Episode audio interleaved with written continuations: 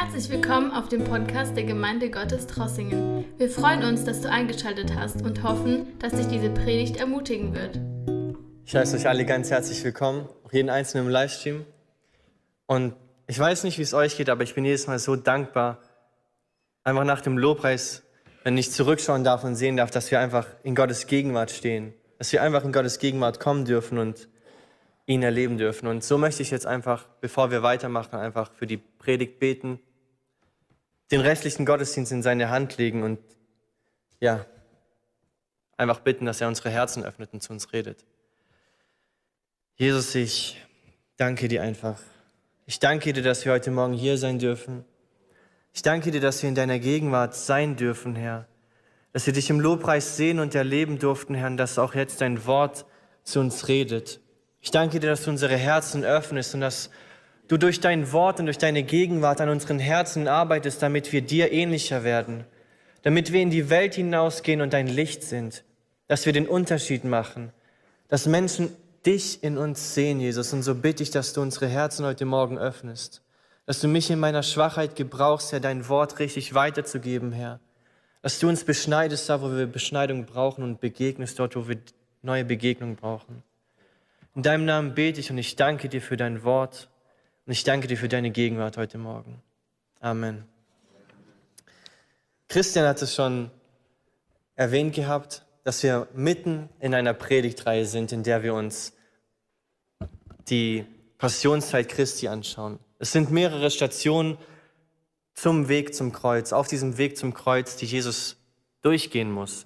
Und bevor ich euch sage, welche wir heute anschauen, möchte ich einfach euch einladen, euch ein Szenario vorzustellen und dann möchte ich eine Frage dazu stellen. Stellt euch vor, dass du weißt ganz genau, dass ab morgen ein für dich unglaublich schwere, schwerer Tag kommt oder eine unglaublich schwere Zeit anbricht. Sie wird schmerzhaft sein und weißt ganz genau, dass es keine leichte Zeit sein wird. Du wirst körperliche und seelische Schmerzen erleiden Familie und Freunde werden sich von dir abwenden und du wirst allein in deinem Schmerz und schlussendlich von jedem verlassen sein. Stell dir vor, du weißt ganz genau, dass das auf dich zukommt. Was würdest du am letzten Tag vor dieser Leidenszeit machen? Was wäre das Letzte, was du noch unbedingt machen wollen würdest? Würdest du dir vielleicht ähm, all deine Freunde und Familie und Verwandte um dich sammeln das letzte Mal noch gut Gemeinschaft haben und den Tag genießen? Würdest du dir vielleicht einen schnellen Sportwagen ausleihen und noch einmal die Autobahn nutzen und daran Freude haben? Würdest du das letzte Mal vielleicht ins Restaurant gehen und dir ein schönes, saftiges Steak holen und das genießen? Die Frage können wir ehrlich für uns selbst beantworten und wir müssen es auch niemandem sagen. Aber daran dürfen wir uns prüfen, was wäre wirklich und ehrlich das Letzte, was du an diesem Tag machen wollen würdest? Mit dieser Frage im Hinterkopf möchten wir uns den Text von heute Morgen anschauen. Und die Station, die wir uns heute anschauen in diesem Leidensweg von Jesus, ist nämlich Garten Gethsemane. In Markus 14, Vers 32 bis 42 lesen wir diesen, diese Begebenheit. Da heißt es nämlich, Jesus und seine Jünger kam an eine Stelle am Ölberg, die Gethsemane heißt. Dort sagte er zu ihnen, setzt euch hier und, und wartet, bis ich gebetet habe. Petrus, Jakobus und Johannes jedoch nahm er mit. Von Angst und Grauen gepackt, sagte er zu ihnen, meine Seele ist zu Tode betrübt, bleibt hier und wacht. Er selbst ging noch ein paar Schritte weiter warf sich zu Boden und bat Gott, die Leidensstunde, wenn es möglich wäre, an ihm vorübergehen zu lassen. Aber Vater, sagte er, alles ist dir möglich. Lass diesen bitteren Kelch an mir vorübergehen, aber nicht wie ich will, sondern wie du willst. Als er zu den Jüngern zurückkam, schliefen sie. Da sagte er zu Petrus, zu Petrus, Simon, du schläfst? Konntest du nicht einmal eine einzige Stunde wach bleiben? Wacht und betet, damit ihr nicht in Versuchung geratet. Der Geist ist, ist willig, aber die menschliche Natur ist schwach. Jesus ging wieder weg und betete noch einmal dasselbe. Als er zurückkam, waren sie wieder eingeschlafen. Sie konnten die Augen vor Müdigkeit nicht offen halten und wussten nicht, was sie ihm antworten sollten. Als er das dritte Mal zurückkam, sagte er, wollt ihr noch länger schlafen und euch ausruhen? Es ist soweit. Die Stunde ist gekommen, jetzt wird der Menschensohn in die Hände der Sünder gegeben. Steht auf, lasst uns gehen, der, der mich verrät, ist da. Und ich habe den Titel der Predigt so gewählt, dass es Jesus in Gethsemane ist und der Fokus heute soll sein, betet im Angesicht großer Not. Und das Erste, was mir hier auffällt, führt uns auch schon zu dem ersten Punkt, den wir heute anschauen wollen, und zwar Jesus sein seelisches Leiden oder Jesus seine seelische Not. Weil ich weiß nicht, wie es euch geht, aber wenn ich diesen Text lese, dann ist es so eine angespannte Stimmung. Es ist nicht so wie normal, dass Jesus mit der Präsenz und dieser Freude irgendwie, mit der wir ihn sonst dienen sehen, da ist, sondern es ist so eine angespannte Stimmung. Und die ganze Situation, sie scheint so schwer zu sein, voller Last. Und es ist nicht so, dass es nur so scheint, sondern wir lesen es wortwörtlich. Es heißt, von Angst und Grauen gepackt, sagte Jesus zu ihnen, meine Seele ist zu Tode betrübt, bleibt hier und wacht. Und was ich interessant finde, ist, dass in jedem der Evangelien lesen wir das, dass Jesus hier von Angst und Grauen gepackt ist. Das heißt, dass es nicht nur ein Ausdruck auf Jesus seinem Gesicht sein musste, wie es immer war, sondern dass es wirklich ein Ausdruck war, der geblieben ist, der jedem Jünger ins, ins Gedächtnis eingeprägt wurde. Alleine Jesus sein Ausdruck hat schon zu verstehen gegeben, dass es eine schwere Zeit ist, die er gerade durchmacht, dass die Situation anders ist, dass es nicht normal ist. Also schließen wir daraus, dass Jesus die Schwere dieser Stunde, die vor ihm ist, bewusst ist. Lukas 22, Vers 44 lässt es uns sogar noch extrem bildlich sehen und verstehen, was es bedeutet. Da heißt es nämlich, der Kampf wurde so heftig und Jesus betete mit solcher Anspannung, dass sein Schweiß wie Blut auf die Erde tropfte. Und es ist nicht irgendwie so, dass das nur etwas ist, was wir in der Bibel lesen, dieses Schweiß zu Blut werden. Es ist sogar im Deutschen eine Redewendung, Wasser und Blut schwitzen. Das heißt, dass man eine Situation vor sich hat, die einen mit Angst erfüllt. Und wenn man dann online danach googelt, Blut schwitzen, dann kommen unglaublich viele Einträge und wissenschaftliche Beiträge davon, dass es tatsächlich ein Phänomen ist, das passieren kann, wenn Menschen unter einer unglaublichen inneren Last leiden. Wenn Menschen wissen, dass etwas vor ihnen steht, das sie selbst nicht tragen können und die Last und die Not zu schwer wird, dann fangen sie wirklich an, unter diesem Stress Blut zu schwitzen. Und da sind mir zwei Sachen ganz besonders aufgefallen.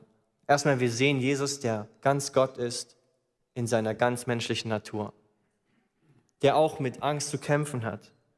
Und die zweite Sache, die mir aufgefallen ist, ist eher eine Frage. Und zwar, was in diesem Kelch sein muss, damit Jesus so reagiert.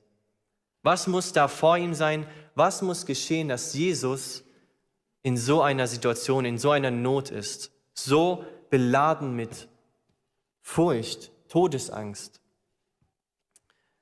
Weil ich stelle mir vor, dass es Jesus, der schon so vielen Dämonen geboten hat, auszufahren der so viele Dämonen ausgetrieben hat. Es ist Jesus, der so viele Krankheiten geheilt hat, mehr Krankheiten, als wir vielleicht kennen. Es ist Jesus, der Tote wieder ins Leben gebracht hat. Und er wird hier von einer Todesangst erfüllt an den Gedanken, was auf ihn zukommt. Und so habe ich mir die Frage gestellt, was muss in diesem Kelch sein, dass Jesus so re reagiert? Und damit wir das verstehen können oder besser verstehen können, dieses seelische Leiden von Jesus, möchten wir uns zwei Komponenten anschauen, die so einen Kontrast schaffen. Weil wir haben zum einen Jesus, der ganz Gott ist und seine göttliche und reine Natur. Und wir haben auf der anderen Seite den Kelch, der für Gottes Zorn und für unsere Sünden und Gottes Gericht steht. Und so schauen wir uns erstmal an, wie wir Gott in der Bibel kennenlernen, wie er sich selber beschreibt. Und die erste Sache, die ich erwähnen möchte, ist, dass Gott über sich selber sagt, dass er gut ist. 5. Mose 32, Vers 4, da heißt es, er ist der Fels, vollkommen ist sein Tun, ja alle seine Wege sind gerecht, ein Gott der Treue und ohne Falsch, gerecht und aufrichtig ist er. Das ist unser Gott. Diese Eigenschaften haben auf Jesus zugetroffen. Er war gerecht, er war gut, er war ein Gott der Treue und ohne Falsch. Er ist die Definition, was es bedeutet, gut zu sein, perfekt zu sein, ohne Fehler zu sein, keine böse Absichten zu haben in dem, was er tut. Wenn wir zu Gott kommen, dürfen wir wissen, dass er ein Gott ist, der es gut meint mit uns, der uns in Güte begegnet, der treu zu uns ist, auch wenn wir es nicht sind. Weil wir das im ganzen Alten Testament sehen, alleine im Buch Richter sehen wir es immer und immer wieder passieren, dass Israel Gott untreu wurde. Gott hat jemanden berufen, der Israel aus der Gefangenschaft befreit. Israel ging es gut und sie wurden wieder untreu. Und trotzdem, immer und immer wieder, ist Gott treu geblieben. Er ist ein guter Gott. In Nahum 1, Vers 7 lesen wir es sogar wortwörtlich. Gut ist der Herr, eine Zuflucht am Tag der Not. Und er kennt die, welche auf ihn vertrauen. Er ist ein guter Gott. Diese Charaktereigenschaft, die Gott hier beschreibt, die wir durch die ganze Bibel sehen, sie ist auch in Jesus präsent. Er ist gut. Er ist fernab vom Bösen. Er ist fernab von dem, was wir Menschen tun. Er tut nicht die bösen Sachen, die wir in der Welt sehen, die wir sehen, dass Menschen sie tun. Er denkt nicht daran, Menschen was Böses anzutun. Er denkt nicht daran, Menschen zu stehlen, Menschen Leid zuzufügen. Er ist Ur der Ursprung und die Quelle von allem, was gut ist. Er ist nicht der Ursprung von dem, was böse ist, und er bewirkt auch nicht das Böse, sondern alles Gute, alles Leben kommt aus Gott. Der zweite Punkt, den wir in Gott sehen, ist, dass er Liebe ist. 1. Johannes 4, Vers 16 sagt es uns wortwörtlich. Gott ist Liebe. Und wer in dieser Liebe bleibt, der bleibt in Gott und Gott in ihm. Und es ist nicht irgendeine Liebe, mit der Gott hier beschrieben wird. Es ist eine bedingungslose Liebe, eine göttliche Liebe. Und wenn die Bibel über Liebe spricht, dann gibt es immer so drei Formen der Liebe. Es gibt eine brüderliche Liebe, die wir zueinander haben können. Es gibt eine ähm, romantische Liebe, die Ehepartner zueinander haben können. Und es gibt diese göttliche Liebe. Und diese göttliche Liebe wird dadurch beschrieben, dass sie bedingungslos ist. Und diese Liebe ist in Jesus. Diese Liebe ist nicht nur Jesus, sondern Jesus ist diese Liebe, diese göttliche, bedingungslose Liebe. Er ist der, der der Ehebrecherin in Barmherzigkeit begegnet, sich runterkniet und ihr in Barmherzigkeit begegnet, obwohl die Pharisäer sie verurteilen wollen. Er ist der, der bedingungslos liebt. Er ist der, der uns herausfordert, bedingungslos zu lieben. Er ist die Definition dieser Liebe, die wir brauchen in der Welt. Er ist die Definition von dieser Liebe, die wir brauchen, um die Welt zu verändern. Er ist der Ursprung dieser Liebe, die mit dem ersten Punkt, dass Gott gut ist, nichts Böses sehen kann, nichts Böses tun kann, seinen Kindern nichts Böses anhaben will. Der dritte Punkt, der Gott ausmacht, den wir ganz oft in der Bibel sehen, ist, dass er gerecht ist. Offenbarung 16, Vers 7. Offenbarung ist so das letzte Buch der Bibel, wo einige Sachen geschehen, unter anderem auch, dass wir Jesus verherrlicht sehen, der schlussendlich auch Gericht hält. Und da heißt es, und ich hörte, wie eine Stimme vom Altar her sagte, Ja Herr, du allmächtiger Gott, dein, deine Urteile sind wahr und gerecht. Gott ist gerecht. Er ist rechtschaffen. Er kann Sünde nicht anschauen. Es gibt keine Sünde in seiner Gegenwart, weil er gerecht ist. Er tut nichts Böses. Er ist so gesehen das komplette Gegenteil für das, was dieser Kelch steht. Und wenn wir uns diese drei Eigenschaften anschauen, dass Gott gut ist, dass er Liebe ist, dass er gerecht ist, dass er das Beste für uns will, dass er fernab von allem Bösen ist, dann können wir daraus folgen, folgern, dass er heilig ist. Und wir können es nicht nur folgern, sondern wir sehen es ganz klar in seinem Wort, wird es ständig erwähnt. Er ist heilig. Er ist ein heiliger Gott. Er ist ein verzehrendes Feuer. Ein Beispiel, das wir uns anschauen können, und es ist so bildlich veranschaulicht, wie Gottes Heiligkeit ist, ist Jesaja 6, Vers 1 bis 4. Im Todesjahr des Königs Usia sah ich den Herrn sitzen auf einem hohen und erhabenen Thron und seine Säume erfüllten den Tempel. Also Jesaja, er hat hier diese Vision von Gott und er sieht in den Thronsaal Gottes. Und dann heißt es, Seraphim standen über ihm. Jeder von ihnen hatte sechs Flügel. Mit zweien bedeckten sie ihr Angesicht mit zweien bedeckten sie ihre Füße und mit zweien flogen sie.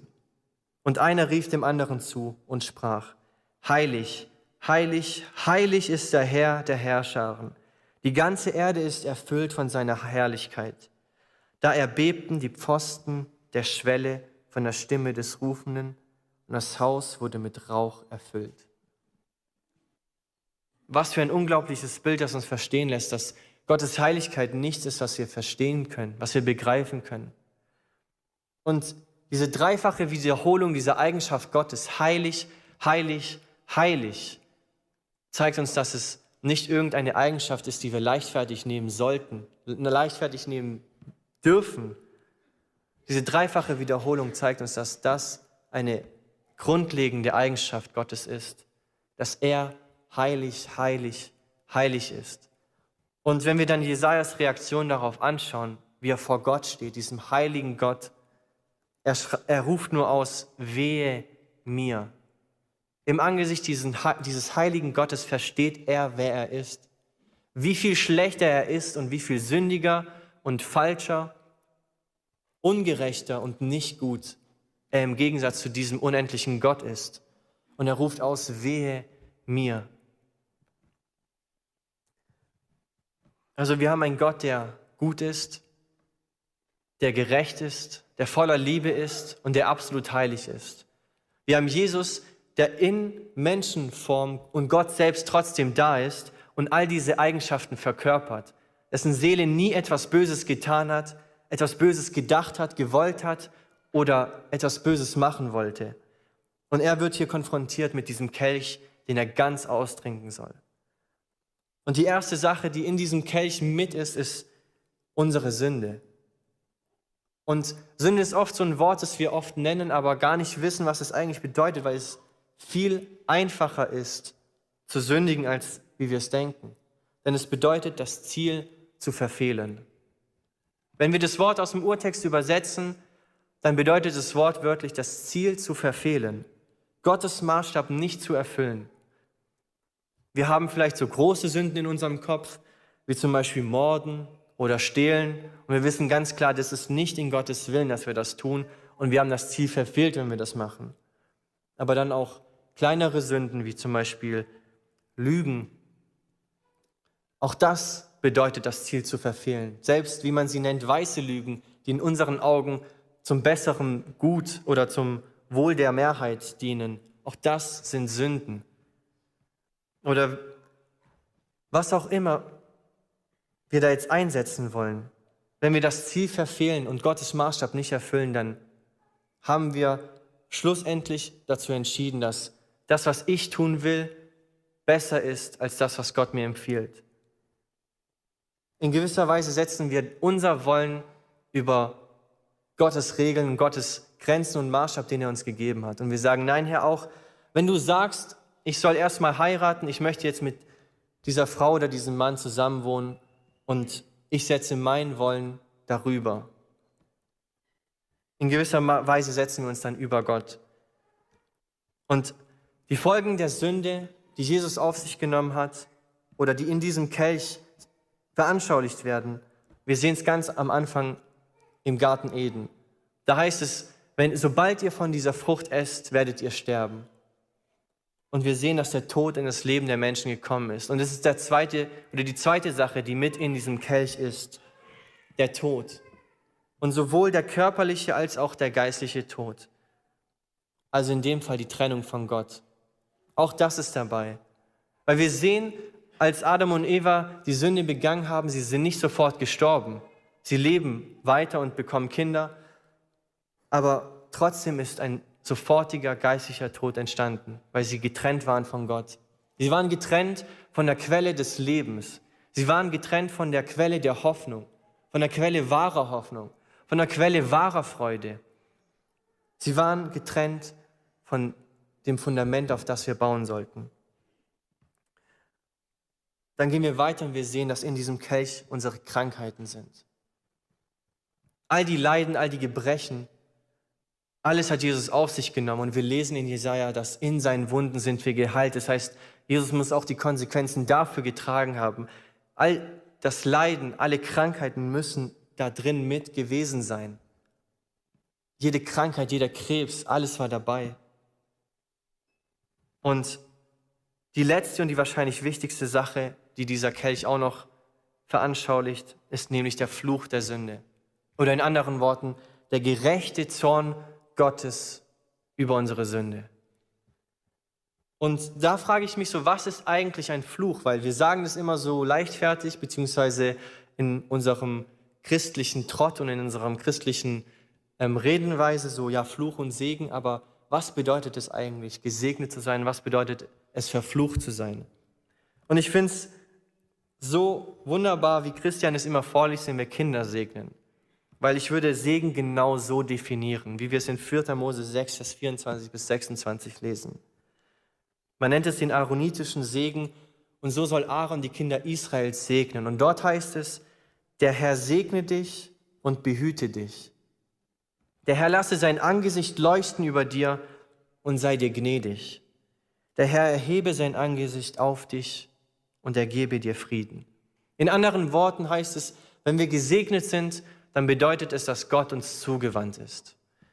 Und wenn wir das jetzt umdrehen und verstehen wollen, was es bedeutet, verflucht zu sein, dann müssen wir die Worte, die hier stehen, einfach nur umdrehen.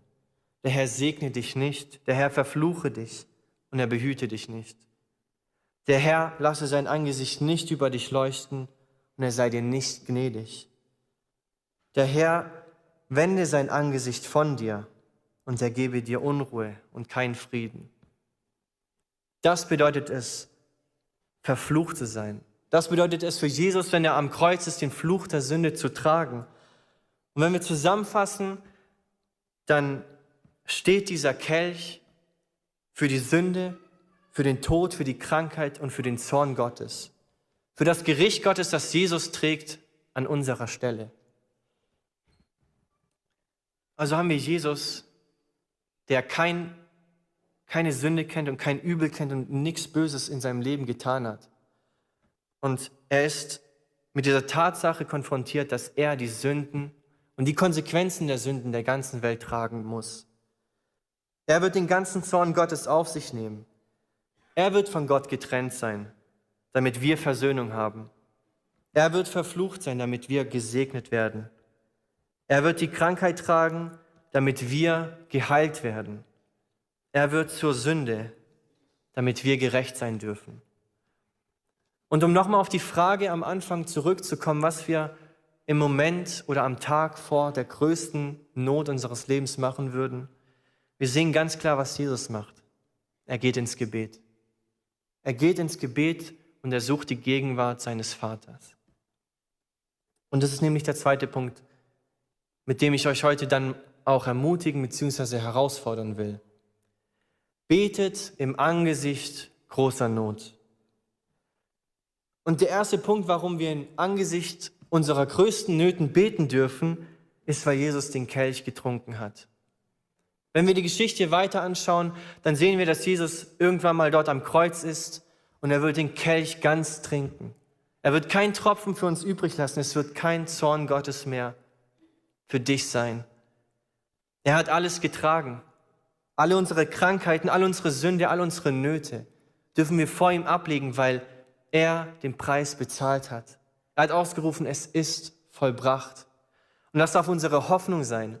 Wenn wir ins Gebet gehen, wenn wir vor Gottes Thron kommen, wenn wir ihn anbeten und ihn suchen, dann dürfen wir darauf vertrauen, dass er es möglich gemacht hat. Dass es möglich ist, dass wir Veränderungen in unseren Situationen sind, wo wir Hoffnung verloren haben. Dass wir glauben, dass Veränderung da sein wird und dass Gott Veränderung schenken kann. Wir dürfen in unseren größten Nöten ins Gebet gehen weil er uns tröstet. Wir schauen die ganze Geschichte weiter und wir sehen, dass Jesus in den Himmel fährt und er sendet seinen Heiligen Geist und er wird als Tröster und Beistand beschrieben. Und wenn wir ins Gebet gehen, dann dürfen wir wissen, dass er mit uns ist. Er verlässt uns nicht und, und amüsiert sich über unsere Nöte und sagt, schau, wie du selbst herauskommst, sondern er ermutigt uns. Er spricht zu uns, erinnert uns daran, wer er ist.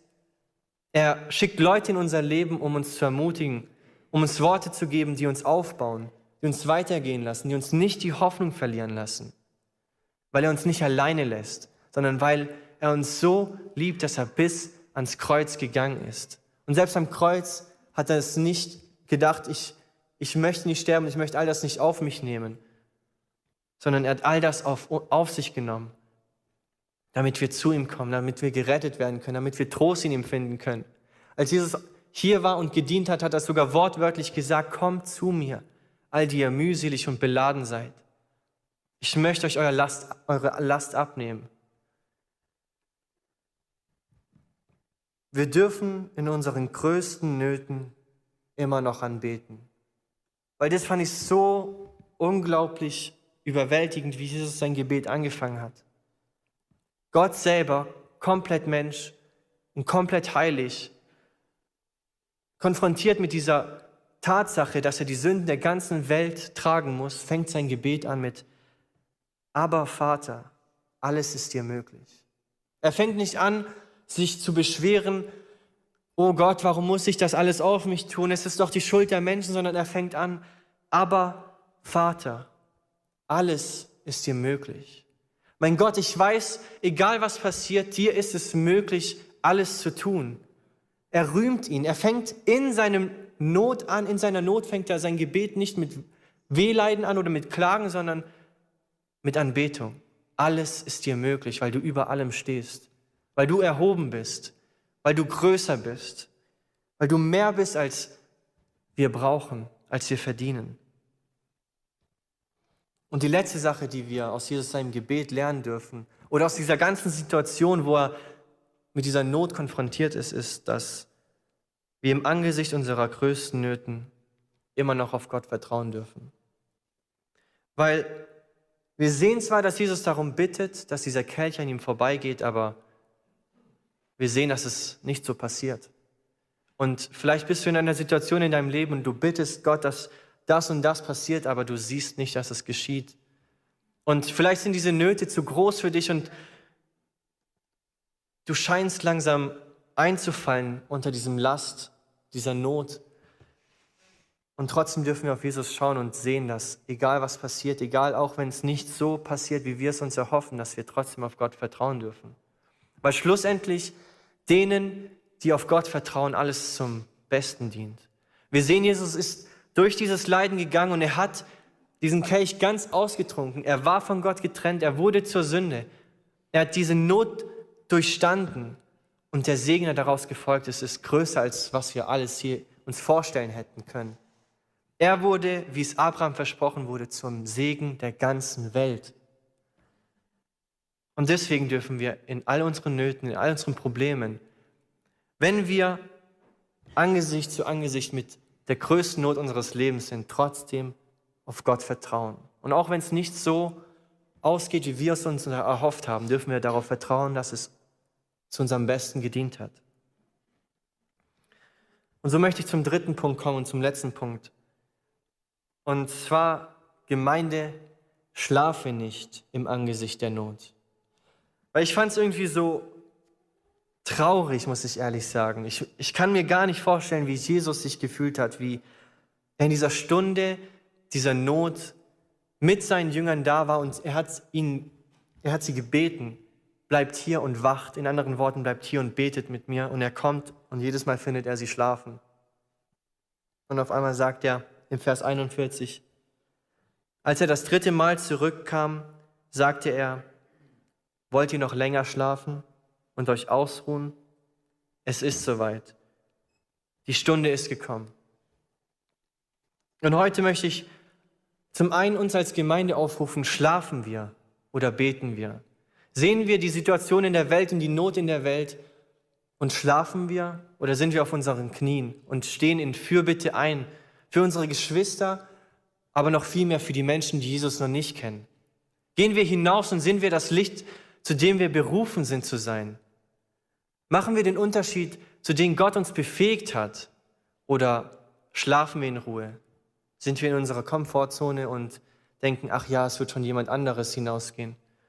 Es wird schon jemand anderes meinen Arbeitskollegen ein Zeugnis sein. Es wird schon jemand anderes dem Jungen, den ich immer an der Bushaltestelle sehe, ein Zeugnis geben. Oder sind wir im Gebet und beten für diese Menschen und sind dann auch den Unterschied, den sie sehen müssen. Und die zweite Sache, die ich hier ansprechen möchte, ist, betest du schon oder schläfst du immer noch? Schläfst du noch oder hast du Jesus schon angenommen? Hast du Jesus dein Leben schon gegeben? Hast du die Zeit schon ausgekauft und dich entschieden, all das, was er am Kreuz vollbracht hat, anzunehmen, dein Vertrauen in ihn zu setzen? Jesus ist hier mit diesem Kelch vor sich und er trinkt ihn ganz aus. Und folglich werden wir daraus befähigt, gerettet zu sein. Es ist möglich, dass wir nicht mehr Menschen sind, die in Rebellion und im Streit mit Gott sind, sondern wir lesen, dass wir versöhnt sind. Und hast du diese Versöhnung schon angenommen oder schläfst du noch? Und so möchte ich einfach, dass wir gemeinsam jetzt aufstehen. Und eine Sache, die wir hier gelernt haben, ist ganz klar, dass Jesus uns auffordert zu beten. Ob wir im Angesicht großer Not sind, betet. Ob wir Geschwister haben, die im Angesicht großer Not sind, betet. Ob du jemanden kennst, der Jesus noch nicht kennt, bete für ihn. Sei ihm ein Zeugnis. Wenn du jemanden kennst, der als Missionar oder Evangelist irgendwo tätig ist, bete für ihn. In jeder Situation, in der du bist, betet. Und so möchte ich uns einladen, dass wir gemeinsam als Gemeinde ins Gebet gehen, dass wir für unsere Anliegen beten dürfen wir gerne machen, aber dass wir auch dafür beten, dass wir eine Gemeinde sind, die nicht schläft, sondern die betet, die bereit ist zu dienen, die hinausgeht und bereit ist, den Unterschied zu machen, den die Welt sehen muss. Und während wir beten, möchte ich einfach das Lobpreisteam einladen. Sie werden nach vorne kommen und auch die Ältesten. Wir werden uns hier vorne aufstellen wie das letzte Mal. Und wenn du ein Anliegen hast und wenn du Gebet brauchst, dann komm einfach nach vorne. Und es ist nicht so, dass wir bessere Menschen sind und wenn wir für dich beten, dass auf jeden Fall was geschieht, aber wir unterstützen dich im Gebet. Wir wollen dir zeigen, dass du nicht alleine bist. Und so wie Jesus vielleicht jemanden gebraucht hat, der mit ihm gebetet hat, wollen wir diese Personen sein und nicht einschlafen, sondern für dich beten, dich begleiten da und Gottes Segen einfach über dich aussprechen, dass er dir zugewendet ist. Jesus, ich danke dir einfach ich danke dir, dass wir auf Gethsemane schauen dürfen und wir sehen, dass auch wenn dieses Leid vor dir war, du hast nicht aufgegeben, sondern du bist ins Gebet gegangen, Herr. Und so möchte ich uns einfach ermutigen, Jesus, Herr, und bitten, Herr, dass wir als Gemeinde genau ein Vorbild in dir sehen. Dass wir ins Gebet gehen, Vater, wenn wir mit Not und Leid geplagt sind, Herr. Dass wenn Not und Leid uns herausfordert, Herr, dass wir ins Gebet gehen dass wir unsere Freude und unsere Hoffnung nicht in Dingen der Welt finden oder in Dingen der Welt suchen, Jesus. Dass wir nicht, Herr, zur nächsten Freude gehen, die wieder vergeht, wenn wir mit Not konfrontiert sind, sondern dass wir zu der Quelle des wahren Lebens kommen. Dass wir zur Quelle der wahren Freude kommen, zu unserer lebendigen Hoffnung, die da ist, die mit uns ist, die für uns ans Kreuz gegangen ist und in Kelch des Gerichts, des Zornes Gottes ganz ausgetrunken hat. Jesus, ich danke dir einfach, dass wir heute auch mit all den Nöten und Anliegen, die wir persönlich hierher mitgebracht haben, vor dich treten dürfen, Herr. Herr, dass wir sie vor deinen Thron ablegen dürfen und wissen dürfen, dass du mächtig genug bist, dich darin zu verherrlichen. Und was auch immer die Not ist, Herr, dürfen wir glauben und wissen, Herr, dass du es vollbracht hast, Herr, und dass wir deswegen Veränderung in dieser Situation sehen dürfen. Du bist wunderbar und du möchtest uns heute Morgen neu herausfordern, ins Gebet zu gehen, eine Gemeinde zu sein, die nicht schläft, sondern die betet und die bereit ist, Herr, und die selbst in der Not betet. In deinem Namen bete ich und ich danke dir vom ganzen Herzen, dass du heute Morgen da bist, dass du uns ermutigen willst, Jesus, Herr.